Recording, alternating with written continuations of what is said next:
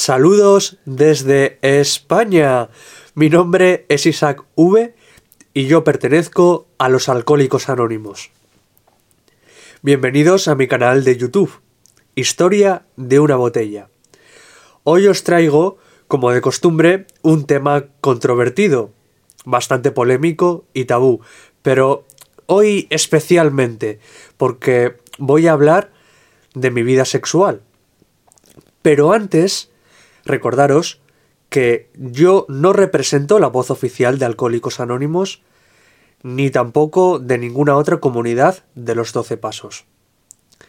Procuro, pues, centrarme en mis experiencias, mis vivencias. Bueno, pues vamos al tema. Voy a compartir mi quinto paso respecto al instinto sexual. Es algo extremadamente personal. Entonces, ¿Por qué me atrevo hacerlo en público? Bueno, pues porque durante todo mi proceso dentro de Alcohólicos Anónimos he compartido con cientos y cientos de compañeros por todo el mundo sobre este tema, esperando un feedback, que hubiese una retroalimentación, yo compartiendo mis experiencias sexuales, ellos también con sus intimidades y no he recibido una respuesta. Parece que hay pues demasiada vergüenza por esto y se lo reservan para los padrinos, para las madrinas. ¿Y qué pasa? Que esto hace que sea algo oculto. No hay una fortaleza, una experiencia, una esperanza. Se lo guardan para ellos mismos. Entonces, ¿cómo me voy a sentir yo identificado si nadie me lo quiere contar? Por eso, quiero hacer yo este vídeo, sacarlo a la luz. Y estoy convencido de que muchos de vosotros y de vosotras os vais a sentir identificados. Es muy importante, muy importante para mí no sentirme un bicho raro y que haya gente que me comprenda. Bueno, pues vamos a empezar. Mis experiencias sexuales comenzaron a la edad de 5 años. Fue a esa edad cuando pues mi cuerpo empezó a, a sentir esa necesidad de liberarme sexualmente y empecé con la masturbación. Desde el primer momento en el que pues tuve esa sensación de placer al eyacular fue una completa bomba. empecé a ser adicto desde el primer momento y hasta el día de hoy, durante el resto de mi vida, he sido muy compulsivo con la masturbación, utilizándola compulsivamente para evadirme de la realidad. Pasando los años ya estaba normalizando esa masturbación y esa sensación de placer ya no era tan grande como hace tiempo, entonces necesitaba nuevas experiencias. Pues fue en la preadolescencia cuando mis padres me regalaron un perro y empecé a tener relaciones sexuales con él. Eh, no le obligaba ni nada, era pues una pobre criatura de Dios, una mascota que no sabía lo que pasaba y pues estaba inconsciente. Y pues bueno, eh, durante un breve periodo de tiempo eh, experimenté y fue algo que jamás le conté a nadie, esto solo lo sabía mi padrino, ahora lo sabéis todos vosotros y vosotras, y quiero deciros que me he sentido un monstruo, un bicho raro, por mucho tiempo ocultando todo esto en el interior de mi corazón, y a día de hoy yo sé que no soy un bicho raro, simplemente soy una persona enferma que ha distorsionado su sexualidad. Y bueno, pues em, gracias a Dios no lo volví a hacer y por esa parte ya no, ya no lo cometí. Pero sí que fueron sucediendo más cosas. Ya en mi adolescencia, sobre los 14, 15 años, grosso modo, conocí todo a la vez el alcohol, conocí también las relaciones con chicas y conocí la pornografía fue un gran salto para mí y me volví adicto al alcohol, a tener relaciones con chicas, a la pornografía, desde el momento cero, ya evadiéndome de la realidad por completo con todo eso. creía que mi gran vacío existencial lo podía rellenar con eso. Y la verdad es que eh, tuve muy buenas relaciones, pero siempre ligadas al alcohol. Porque yo, por naturaleza, siempre he sido un niño, un chico muy tímido, muy introvertido, pero utilizaba el alcohol porque me daba una falsa seguridad en sí mismo y me sentía como un dios.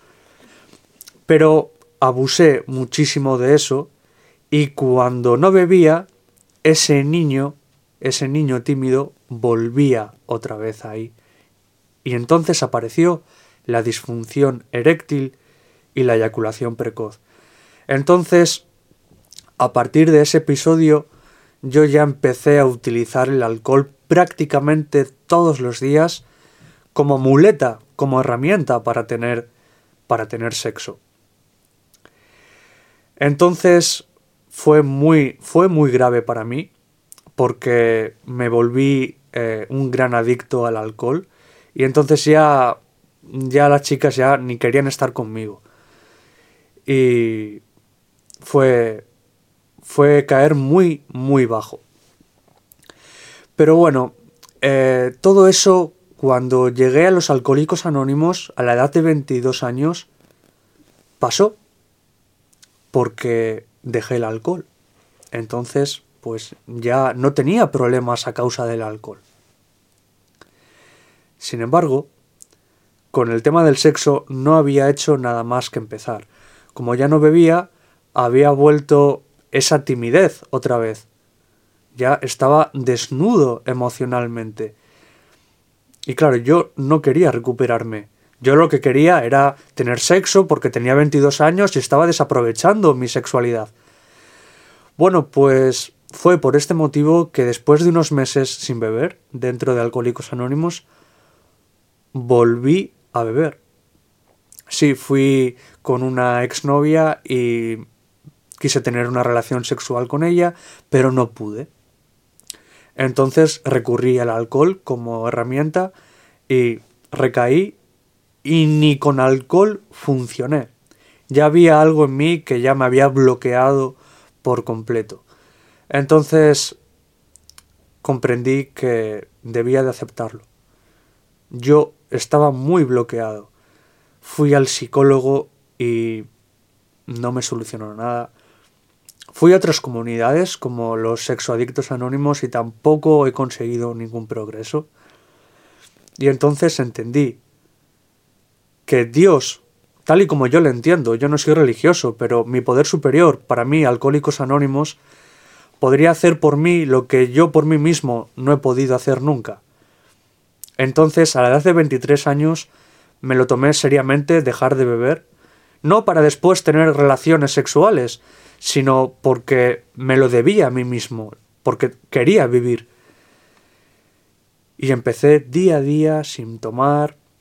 Y es al día de hoy, tres años después, con mi, con mi sobriedad, tres años después que todavía no he tenido relaciones sexuales con una mujer. Y hay a veces que me frustra, ¿no? Porque hay a veces que mi ego me quiere decir que estoy desaprovechando mi, mi sexualidad, pero no es cierto.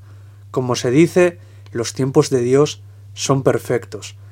Entonces yo ahí la sigo aguantando y aceptando. Sin embargo, aunque hace tres años que no tengo relaciones sexuales con mujeres, sí que se me ha disparado la lujuria, muchísimo.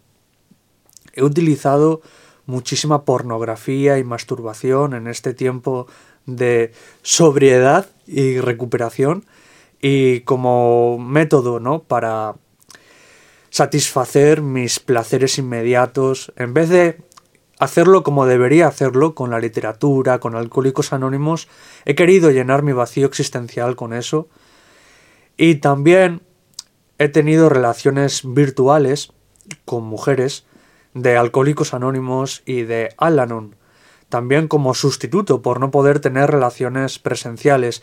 Y sé que ese no es el camino. Ni es bueno para ellas, ni es bueno para mí, ni tampoco la pornografía y la masturbación es buena para mí. Porque soy compulsivo con ellas. Cuando empiezo no puedo parar. Me consume mucha energía. Y he de decir que gracias a Dios, solo por hoy, hace tres días que no veo ningún vídeo, no me he masturbado y me siento con un poco más de energía y sobre todo con la mente más limpia. Y sé que solo un poder superior puede liberarme de ello. Espero que que vosotros no tenéis por qué contarlo a todo el mundo como estoy haciendo yo, pero espero que podáis contarlo a unas cuantas personas de confianza, que no os lo guardéis y que os sintáis tan libres como me estoy sintiendo yo ahora. Es muy importante no sentirse un bicho raro. Somos somos enfermos, enfermos emocionales, de la mente, incluso enfermos físicos. Es muy importante saber eso. Si os ha gustado este vídeo, bueno, pues podéis entrar a mi canal de YouTube, Historia de una botella. Ahí podéis eh, ver mucho contenido que tengo. Espero que os haya gustado, os sintáis identificados y me despido por el día de hoy. Bendiciones.